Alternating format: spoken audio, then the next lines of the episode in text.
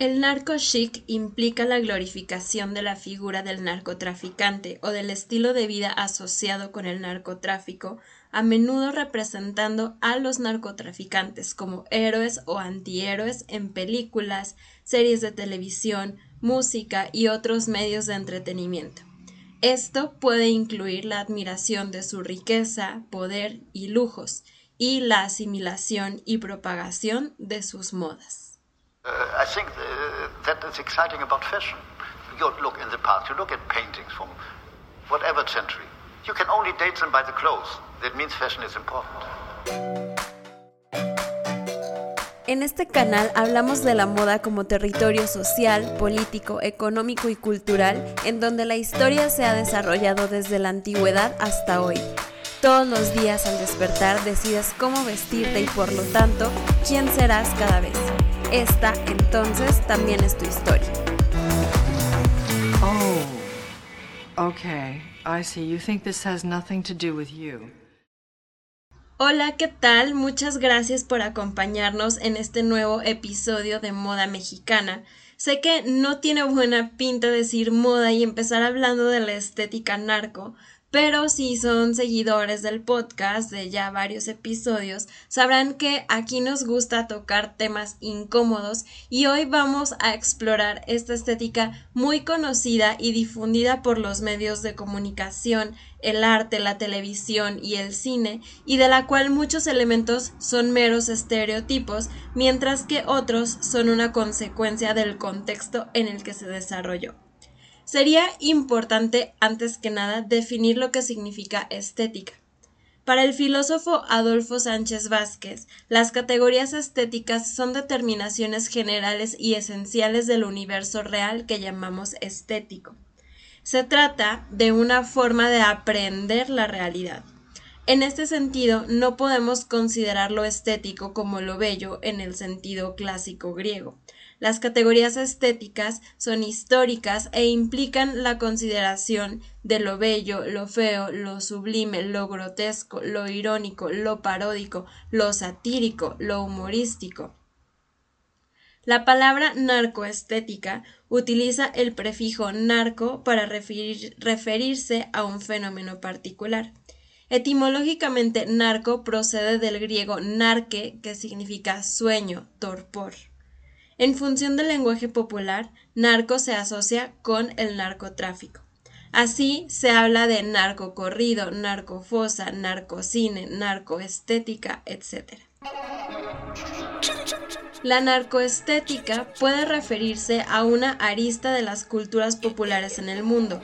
No es propiamente el mal gusto, sino otra estética, común entre las comunidades desposeídas que se asoman a la modernidad y solo han encontrado en el dinero la posibilidad de existir en el mundo. Hablamos de una cultura en que todo vale para ascender económicamente. En ese escenario, ¿de qué sirve tener todo si no es para exhibirlo, ostentarlo, presumirlo? ¿Y cómo es la narcoestética? está precisamente hecha de la exageración, formada por lo grande, lo ruidoso, lo estridente, una estética de objetos y arquitectura, escapulario y virgen, música a toda hora y a todo volumen, narco Toyota plateada, exhibicionismo del dinero. En síntesis, la obstinación de la abundancia, el gran volumen, el poder de ostentar. Se trata de una estética hecha del collage entre budas, porcelanas chinas, estatuas de mármol, muebles tipo Luis XV, pinturas fosforescentes, la pasión por las antigüedades. Señala Jean Baudrillard en El sistema de los objetos.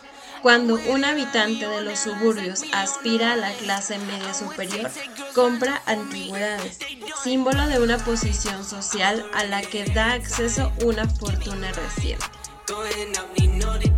El desarrollo de la cultura producida por el fenómeno del narcotráfico se naturaliza y populariza con mayor profundidad al ser llevada a las grandes masas por medio del cine y la televisión, aunque ya se había expandido en los campos intelectual, artístico, literario y periodístico terminando los años 80.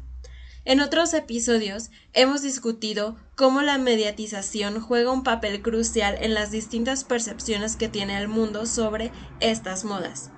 Las representaciones sobre el narcotráfico recreadas en los medios de comunicación no solo sirven para darle sentido a una serie de elementos que la gente conoce o intuye, sino que participan en la producción de prácticas cotidianas desde las cuales la gente aprende a vivir con ese mundo.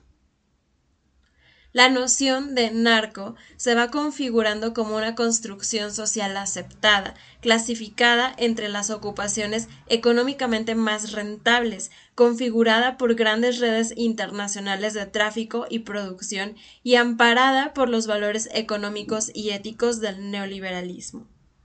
Aunque los cálculos sobre la magnitud económica del negocio del narcotráfico son imprecisos, no cabe duda de que ha generado nuevos comportamientos y códigos de valores, el dinero fácil, unido a los viejos, el honor machista o que la vida no vale nada.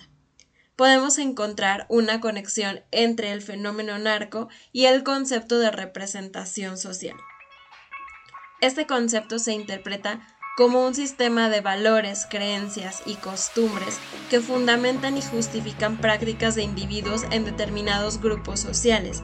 Su función está en presentarse como una ética que establece ideales para direccionar a los sujetos por medio de la identificación con propósitos sociales y la noción de realización personal o iniciación además de proporcionar sistemas significativos que facilitan las conexiones y comunicaciones entre un grupo, sus modos de ver el mundo y dar valor y sentido a los objetos de ese mundo. Según la teoría de la representación social, estas emergen bajo un factor denominador histórico-social que condiciona su formación y la configuración de los sistemas de significación que las conforman. Dicho factor está marcado por la crisis y los conflictos sociales. Las representaciones sociales son la forma de explicación y entendimiento de acontecimientos complejos y traumáticos. De esta manera justifican su manera de ser y de actuar, diferenciando unos grupos sociales de otros y finalmente naturalizan las formas de violencia producto de las tensiones resultantes de la diferenciación social el fenómeno narco es candidato a ser una de las representaciones sociales más intensas de las últimas décadas.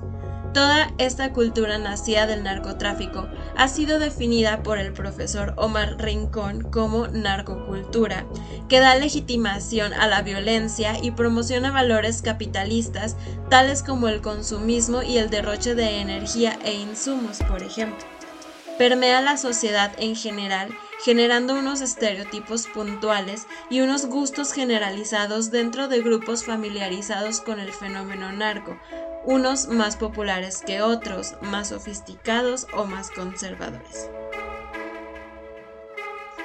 Ahora, la distinción entre narcoestética y narco chic se hace confusa el gusto por lo ostentoso, exagerado, con miras a alcanzar un reconocimiento social y legitimar las formas de violencia mafiosa orientada por los modos del millonario norteamericano, colombiano o mexicano, es lo que llamamos narcoestética, lo narco-chic es la tendencia a aceptar y naturalizar la narcoestética, abandonando el juicio sobre el mal gusto de lo narco sobre un estilo chic de carácter transnacional identificado y producido por la narcocultura a nivel global.